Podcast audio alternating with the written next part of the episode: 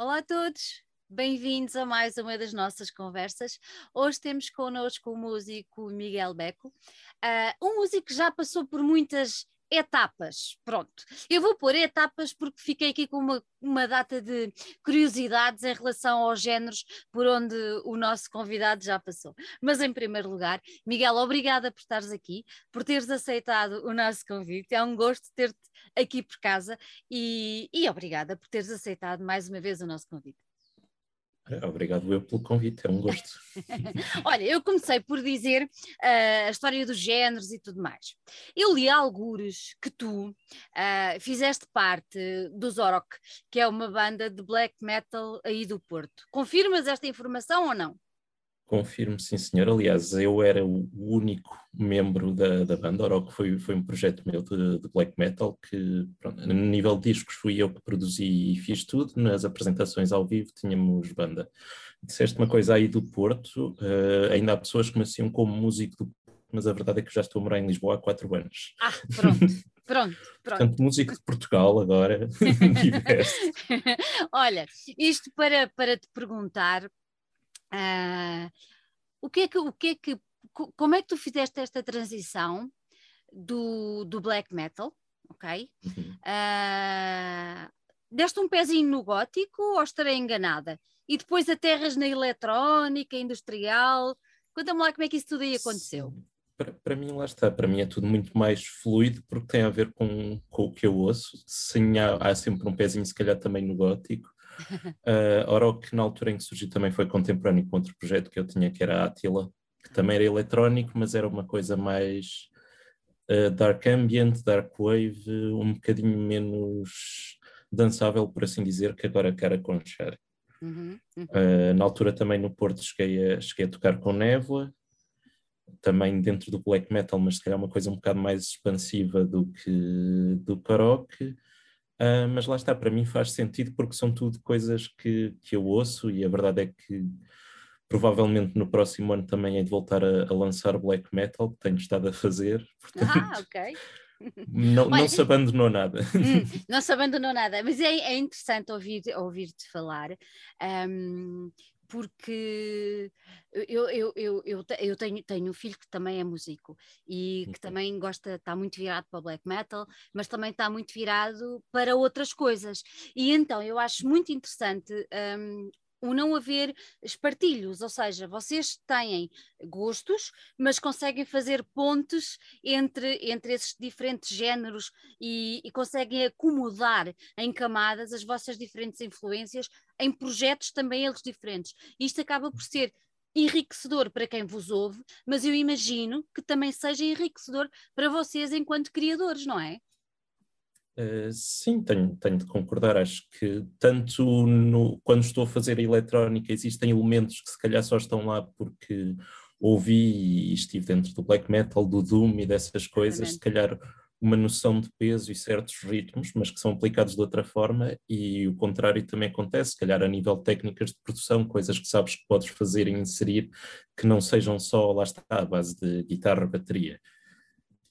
Uh, e acho que, e lá está, acho que isso é, é extremamente enriquecedor e depois também acho que mesmo historicamente tem a ver com, com a história de géneros como industrial e etc, que sempre teve essa componente de, de fusão, de querer ser uma coisa pesada, mas fugir à norma do, dos objetos que são criados para fazer a música. Uhum. Olha, tu há pouco falaste no teu projeto uh, uh, Átila, uh, mataste o Átila ou o Átila continua aí adormecido? Uh, acho que esse está, está enterrado, sim, sim porque, não, porque na realidade agora aquilo que eu estou a explorar mais eletronicamente tem feito sentido com, com cara com char e, e lá está até com, com, o último lançamento que tive na, na Regulator já expandi um bocado mais o leque uhum. do que estava a fazer com, com esse nome, ou seja, quis mesmo deixar aquilo ali naquele tempo específico em que existiu e agora continuar com este auto, autodestruiu-se, não é? Como aquela coisa de este vai-se autodestruir em não sei quantos minutos. Sim. Olha, explica-me o que é que, se é que quer dizer alguma coisa, o nome Caraconchar. Uh, quer sim. uh, vem de um livro que eu li sobre o Genghis Khan e é uma personagem que, que surge no livro. O livro é de um, de um autor russo, Vasily Yan, acho eu, uhum. se não estou em erro na, na forma como digo. Um, e eu gostei particularmente daquela personagem porque ele começa como um mercenário e acaba quase como um herói, mas de uma forma assim um bocado esquisita, porque é depois de estar tudo destruído, ele continua lá e já. Ou seja, enquanto antes era um outsider da sua comunidade, porque não era realeza, não era nada disso, Uh, depois passou a ser quem está lá e quem consegue fazer alguma coisa. O nome Cara Conchar em si quer dizer algo do género Cavaleiro Negro, embora o cara, que é parte do negro, tenha um significado múltiplo entre negro, corajoso, temível no, no turco-mongol. Uau! Isso tem um peso Sim, eu gostei. Não, o nome é sonante e depois de sabermos o significado, uh, eu acho que se. Como é que, se, como é que se pode dizer? Acho que se acomoda bem uh, ao teu trajeto também. Sim, sim, acho que sim, acho que está lá, está lá a influência. Acho que uma coisa também está, está presente um bocado nos títulos e nas coisas que trabalhei noutros projetos e neste é um bocado assim uma fixação em história que, que, eu tenho bastante e um bocado também do lado dos outsiders da, da história, não, não a história das conquistas, a história de quem estava lá quando aquilo aconteceu. De quem estava lá e quem teve que lutar contra, não é? Uhum. Uh, tu dirias que este, que este, tu há bocadinho referimos que, que, que o Atala está tá, tá lá, pronto, ok, uhum. faz a sua alma. Um, Caraconchar nasce das cinzas do Átila ou é um projeto que nasceu uh, ou que teve a sua gênese de alguma maneira simultaneamente ou alguns por ali e que tu foste recuperar? Como é, como é que foi essa, essa passagem? Ou nem sequer houve uma passagem? Como é que isso processou? Foi, em parte, vem, vem das cinzas, porque algum do, do material inicial eram coisas que eu tinha para trás, que tinha começado e etc. Uh, e acho que o surgimento também teve a ver com, com mudanças também na minha vida pessoal. Lá está a transição do Porto para Lisboa, Uh, antes de, de cara com Xara, quando estava com a Atila e com a Oroca, ainda era estudante e tinha outro tipo de tempo, e depois passei a ser trabalhador full-time. E houve ali um momento de interregno em que parei de fazer música, e depois disse: Não, eu tenho de fazer isto porque é, não consigo não o fazer. uh, então, isso surgiu também, lá está, estando aqui em Lisboa e já conhecendo outras pessoas e outras influências, se calhar mesmo a questão da música eletrónica mais virada para a pista e para a dança, que antes eu não estava tão, tão dentro, estava mais dentro da parte do, do industrial e a cena assim mais pesada e, e escura, por assim dizer, e, e, um bocado a abertura e tentar cruzar eh, esse, esse passado e presente que tenho, pronto, essas influências que eu tenho mais antigas, com coisas novas que estava a receber à minha volta. Olha, eu vou ter que, eu vou ter que fazer esta, esta, esta, esta, sei lá, esta, não sei se será bem pergunta, um, mas achei piada uma coisa que tu disseste agora, que é quando vieste para Lisboa, pista de dança, Porto, uhum. mais negro, pronto, uhum. Porto tem muita chuva, tem muito doeiro, e vieste para Lisboa e descobriste outro mundo em que as pistas de dança têm mais cor. Como é que é? Foi Lisboa uh... a culpada de tu.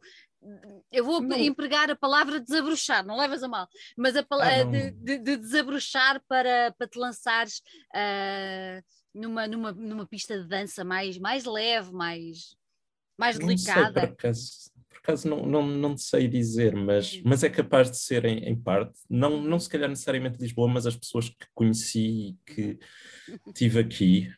Uh, lá está, o Porto é de facto mais cinzento, pede coisas mais, mais cinzentas. Embora a nível de, de pistas e de sítios para dançar, eu acho que até gosto mais do Porto do que de Lisboa. uh, mas aqui há um, há uma cena diferente, é isso. É, existem outras pessoas a fazer outro tipo de coisas que eu não conhecia, conhecia as que estavam lá, não conhecia as que estavam cá e que se calhar deram esse tipo de, de luz que a cidade também supostamente tem. Que supostamente tem, exatamente. Tu no, no início de 2020 tinhas lançado um, um trabalho. Uh, e depois cai, cai a pandemia, se eu não estou a erro, tu lançaste o trabalho em fevereiro e, e depois nós em março, foi aquela confusão toda. Uh, tiveste a ocasião de apresentar esse trabalho ao vivo ou de promover, ou, ou ficou lá parado e, e pronto?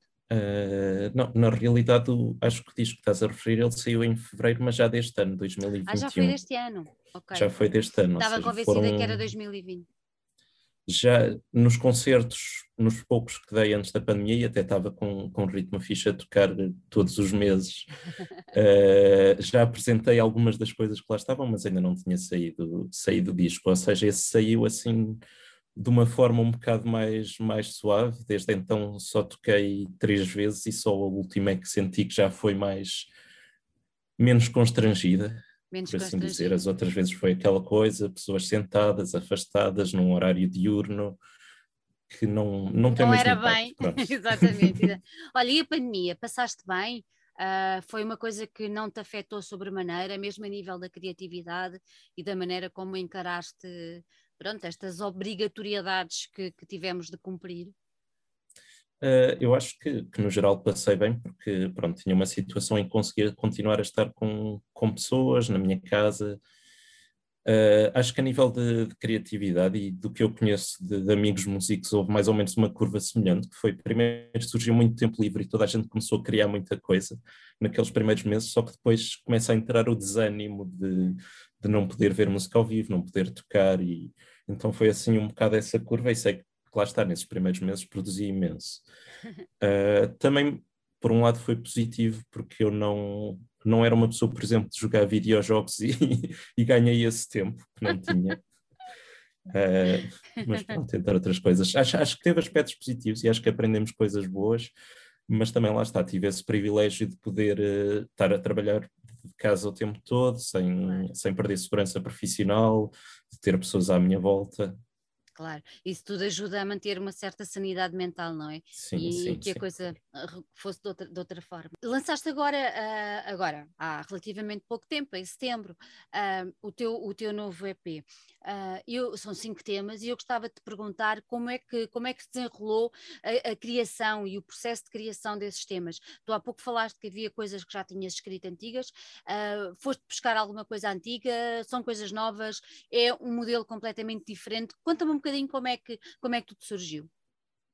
Uh, pronto, este aqui lá está, foi, foi daqueles que te apanham muito o rescaldo daqueles meses de muita criatividade e produtividade. Uh, quatro das músicas foram, foram escritas lá está em 2020, nessa, uhum. nessa altura. Uh, e a outra, que é que tem a voz do, do João, do Solipso, era uma coisa que eu tinha arrumada desde 2017, acho eu que na altura tinha a ideia de ter voz, mas foi uma coisa que não avançou e depois eu mandei-lhe, ele gostou e retrabalhamos aquilo. Uh, mas de resto, lá está, acho que também são um bocadinho mais calmas e mais contemplativas, por assim dizer, as músicas, também por essa fase de estar em casa e estar fechado. Não sei, acho, não sei se transparece ou não, mas, mas para mim transpareceu. Para ti, para ti transpareceu. Há pouco falaste na música que tem a voz do, do Solipso, o aparelho de circulação. Uh, Conta-me um bocadinho o que é que tu queres transmitir e o que é que vocês pretenderam transmitir, inclusive é com o vídeo, uh, com, com, esta, com esta música. Conta-me um pouco qual o seu propósito, o seu objetivo. Uh, pronto, a nível de, de, da letra e do que se transmite na música, eu dei liberdade total ao, ao João, então uhum. foi, olha, tens aqui um instrumental, faz o que tu gostas de fazer, que ele é uma pessoa que gosta de fazer e de ler poesia e eu admito que eu nunca tive muito jeito com letras. Uh, daí quase toda a música que faço é instrumental ou o que se está a dizer é imperceptível.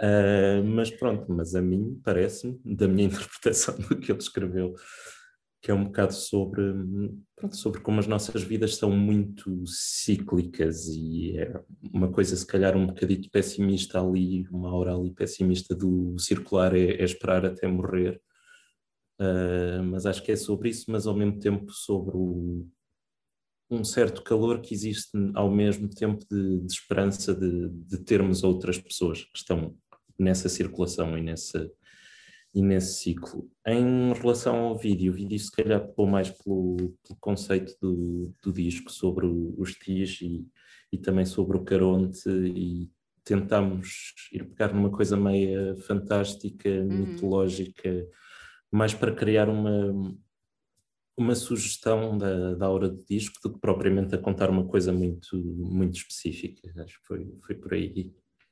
Eu noto ali um bocadinho de black metal, será possível? Não é no som? Uhum. Sim, sim, tem, tem florestas, é assim um bocadinho macabro, faz sentido. um bocadinho macabro, agora achei piada, achei piada ao macabro. Uh, este, este, este, este EP, este EP, tu há bocadinho quando falávamos em relação ao Átila e ser um bocadinho mais, mais negro, mais uh, vocês empregam no, na apresentação do disco uma palavra que eu, que eu gostei sobre a maneira, que eu acho que é importante hoje em dia, que é a delicadeza, uh, uhum. que é, para mim, a delicadeza quando falamos no relacionamento entre pessoas é, é o respeito e é a empatia. Uh, mas no caso do som, não é? Tu dirias mesmo que este EP tem um som mais delicado, mais audível? Sim, eu acho que na realidade, no, nos dois sentidos que falaste, ele é mais, mais delicado, houve mais carinho no tratamento de som e também as melodias e o, os ritmos que expressa também, também espalham um bocado mais dessa, dessa delicadeza, dessa empatia. Lá está mais comoção, mais melancolia, talvez, também muito culpa do, do, do, tempo em que, foi, em que foi escrito. Sim, provavelmente. Eu diria que sim. então, e agora que já estamos a sair da pandemia, o que é que tens andado a escrever? Coisas mais, mais luminosas ainda? Uh, mais ou menos, acho que sim. Acho que tenho, tenho-me divertido mais com um bocado desconstruir aquilo que já existe na minha música, que é ver mais, muito ritmo e muito ambiente e drone e tentar quase separá-los e depois vou tentar casá-los um bocado à força. Ando a trabalhar em, em ritmos com mais com samples de baterias reais e etc. E depois tentar produzir, por outro lado, lá está, coisas mais espaçadas, só a base de sintetizadores sem ritmo, e depois vou tentar casá-las, a esperar que corra bem. Olha, o disco chama-se Stige e tu lançaste pela, pela Regulator Records do, do João Vairinhos. Uhum. Um, como é que surgiu esta parceria barra colaboração com, com a editora? Então, uh, há, já no início do ano passado, creio eu, ou algo, exato, alguns durante o ano passado o João falou comigo, ele tinha feito, tinha lançado o Vénia e Vénia. queria algumas pessoas para fazer remix e falou comigo, uh, nós também já já nos conhecíamos mais ou menos por via da Mariana, que fazia os visuais comigo ao vivo e chegou a fazer um vídeo para eles, então estabeleceu-se ali uma ponte.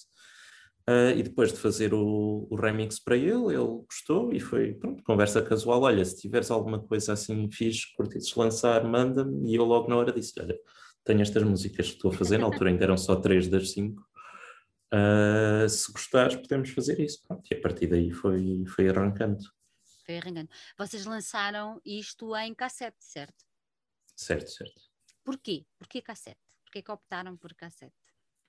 Uh, decidimos logo de início fazer uma edição assim pequenina e eu uhum. gosto do, do objeto da cassete, ou seja, eu acho que as pessoas hoje em dia não. Já há uma separação quase do objeto que temos do que aquilo que vamos ouvir música. Se calhar vamos ouvir no Spotify ou no Bandcamp ou no SoundCloud, o que nos for mais conveniente ir para o trabalho, no computador a trabalhar, ou seja, a cassete acaba por ser um objeto quase simbólico. Se calhar há pessoas que até vão comprar a cassete e, não, e nem têm um leitor, mas querem ter aquele objeto. E eu, eu gosto muito da, da cassete, não sei, acho que tenho um certo carinho, se calhar por estar associada também ao, pelo menos nos últimos anos, aos circuitos mais DIY e underground, para mim, pronto, é mais querida. E acho que o João também concorda com isso, que ele também vem do punk, eu venho mais do metal, então há ali um, Casou bem, Uma não é? simpatia pela cassete, exatamente. Olha, a cassete tem duas cores, quais são elas? Amarelo e preto. E porquê amarelo? Porque eu, eu, isso por acaso não, não é uma coisa que é difícil explicar, porque eu assim comecei a desenhar o artwork imaginei que queria amarelo, queria um amarelo. E depois vimos a, as cores disponíveis na Edisp e tinha um amarelo semelhante e foi, ok, quero ter este amarelo porque acho que é assim mais, destaca-se mais. O preto é mais standard, serve para toda a gente, o amarelo tem, tem, tem um assim, público específico. coisa. Tem um sim, público. sim. Eu acho que tenho tido mais gente a querer cassetes amarelas do que pretas. Foi- é, acaba por manter a diferença, não é? Olha, tu há pouco Uhum. falaste no artwork, conta-me como é que isso, como é que surgiu, como é que foi o, esse processo, o projeto, como é que isso tudo foi? Foste tu que fizeste sozinha? Uh, sim, sim, sim, eu fiz o artwork, mas uh, uma coisa que eu gosto de fazer é um bocado de digging de artistas e ilustradores antigos, uh, por dois motivos, que é, há trabalhos muito bons e o segundo motivo é que já passaram anos suficientes para ser Creative Commons e as pessoas poderem usar à vontade. Uh, então, pronto, tendo em conta já a temática que queria do, do Stige, fui procurar imagens que achasse que casassem com aquilo e e lá está, peguei em duas ilustrações diferentes, juntei-as, adaptei ali um bocadinho, dei um jeitinho, mudei as cores, essas coisas, uh, mas encontrei uma coisa que gostava e depois também uh, fontes que, que, gostava, tipográficas, e foi por aí. É muito, é muito o, o do it yourself, não é? Sim, sim. É uma coisa que gostas eu- de eu manter, gosto. essa. Gosto, gosto porque me habituei mesmo no- nos projetos musicais passados, lá está, fazer, estar presente no, no processo todo. Só ainda não decidi eu por mim começar a fazer cassetes e CDs, mas se calhar qualquer dia começo a gravá-los em casa. Olha, então, e as músicas gravaste, gravaste em casa ou gravaste em estúdio? Eh, gravei tudo em casa, sim, sim. Gravaste tudo em casa. Eh, tudo com computador e com alguns sintetizadores que tenho. Do it yourself e levado ao quadrado. Sim, sempre. Sempre, sempre. E ao vivo, conta-me, há já coisas programadas, coisas pensadas, de apresentações ao vivo, como é que é? Eu tive, tive um concerto, foi há duas ou três semanas, agora estou na dúvida, eh, no Cosmos, aqui em Lisboa, que é um espaço em Campo Lido, e que já pude apresentar, lá está, por causa também de não ter conseguido apresentar o, o disco anterior, foi uma apresentação um bocado conjunta de ambos, correu muito bem, já, já, já havia pessoas em pé a dançar também. Eh, e foi simpático, Uh, mas de momento não tenho mais nada programado, ainda estou, lá está, vou agora começar a tentar, agora que está tudo confortável, também muitos dos espaços que ficaram com programação uh, cancelada e atrasada estão a tentar repor ainda muitas das coisas que não, não puderam fazer durante o ano passado, então há, há aí um bocado esse compasso de espera a acontecer Uhum. Com, com os espaços. E vais continuar a apresentar os dois trabalhos. Uh, sim, e se calhar coisas que estou a fazer, eu gosto de, de não me prender muito a- às coisas, improvisar também um bocado ao vivo, se calhar com base no- nas músicas que tenho, ir buscar coisas mais antigas, eu gosto de, de ir variando. Isso é bom para quem vai aos teus concertos, porque acaba por ter o elemento de surpresa. Sim, sim, e acho que também hum, sinto mais necessidade em fazer isso, por exemplo, na música eletrónica, porque há um bocado aquela associação de não ser imediata e de ser um bocado carregar no play e, e está a acontecer, então gosto de poder sentir que estou a fazer alguma coisa, que estou a manipular alguma coisa e não só a tocar uma setlist de um disco, agora é esta, esta, esta, esta. Além de pôr os outros a dançar, gostas de dançar tu também? Gosto, mas acho que tem, tem de haver situações específicas para, para conseguir soltar. em concertos ou numa pista de Sim. dança? Ambos, ambos, ambos podem acontecer, lá está. É, acho, que, acho que no fundo é só estar mesmo a gostar, não, não consigo fazê-lo de uma forma forçada por, por social, mas quando, quando é bom, é bom. Quando é bom, é bom. Mas uma coisa que te dá, imagino eu, gozo, é ver os outros a dançar ao som da tua música. Sim, sim, sim, claro, sim. Por acaso gosto, hum, gosto muito de sentir o, o feedback do, do público nos concertos. Por acaso nisso sinto que há, que há músicos que divergem muito. Eu tenho amigos meus que, se pudessem, aliás, até tenho um amigo meu que toca mesmo de costas porque não quer ver as pessoas. Uh, e tenho uma malta que tenta não se focar nas pessoas, olhar para o chão. Há quem goste de olhar para quem não está a gostar, há quem goste de olhar para quem está a gostar. Portanto, há assim uma variedade, mas eu por acaso gosto mais de, de estar e sentir que as pessoas estão a sentir comigo, estamos mais ou menos em sincronia, portanto vou buscar aquelas pessoas que estão a sentir a música ao vivo. Acaba por dar eh, é a tal, a tal energia positiva que, que vem de, de- do público, não é? Uhum. Sim, sim.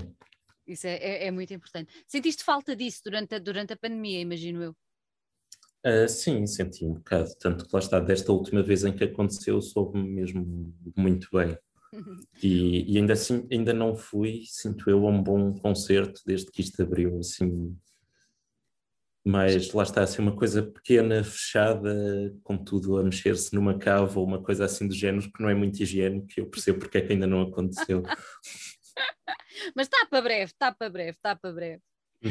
Olha, Miguel, uh, relativamente uh, às tuas novas coisas que vão começar a surgir, tens algo planeado para, para breve ou vamos deixar este EP ganhar raízes e depois então apresentar coisas novas? Uh, bom, para já ainda não tenho nada, nada planeado, mas há, há a possibilidade de alguns, no primeiro semestre do próximo ano, já estar a lançar alguma coisa. Mas ainda está tudo assim, não, não há nada em andamento, portanto Mas do momento para já algumas músicas feitas, já algumas músicas feitas, há outras que tenho ideias e que estão a ser feitas, portanto, esse material existe, só ainda, não, material. ainda não está nada programado. Olha, tencionas mais colaborações como fizeste com o João do Solipso? Uh, sim, sim, tenciono, sim, quero e gostava, mas ainda não tenho nada, nada fechado, nem, nem em trabalhos. E, e vozes? Era uma coisa que te agradava, ter mais vozes, uma vez que tu não queres dar a tua própria voz? Sim, sim, acho que também parte da, das colaborações seria por aí, se calhar até trabalhar mais, ou seja, gravar uma voz e depois manipulá-la e não, não necessariamente uma estrutura clássica de música com letra por cima, tentar, tentar assim umas coisas mais, mais diferentes, se calhar tentar até buscar alguns cânticos mais tradicionais e tentar misturá-los com, com eletrónica e assim, não sei, são ideias que eu tenho tido, mas lá está, ainda não está nada olha, olha que a Mongólia tem coisas mentiras para poderes ir buscar. Pois tem, pois tem. Fica não só aqui. nenhum mongol, infelizmente. Fica, pois, também não, também não. Se a internet permite. Mas fica só aqui a ideia, porque realmente eles têm coisas muitíssimo interessantes e que, uhum. e que são, eu, eu acho que são extremamente versáteis uh, sim, sim, para determinadas coisas. Muito bem, Miguel, gostei muito de ter aqui. Dou-te os parabéns pelo teu EP pelas, tua, pelas tuas cassetes também um, e pelo, pela tua resiliência em manter o do it yourself. Eu acho que é, que é importante e é de, é de assinalar e de apoiar. Uh, desejo que voltes aos concertos com toda a tranquilidade e espero cruzar-me contigo aí numa qualquer pista de dança um dia destes. Também eu. Muito obrigado pelo convite. Foi, foi um gosto falar contigo. Um beijinho, um beijinho. Beijinho, tchau, tchau. Até já.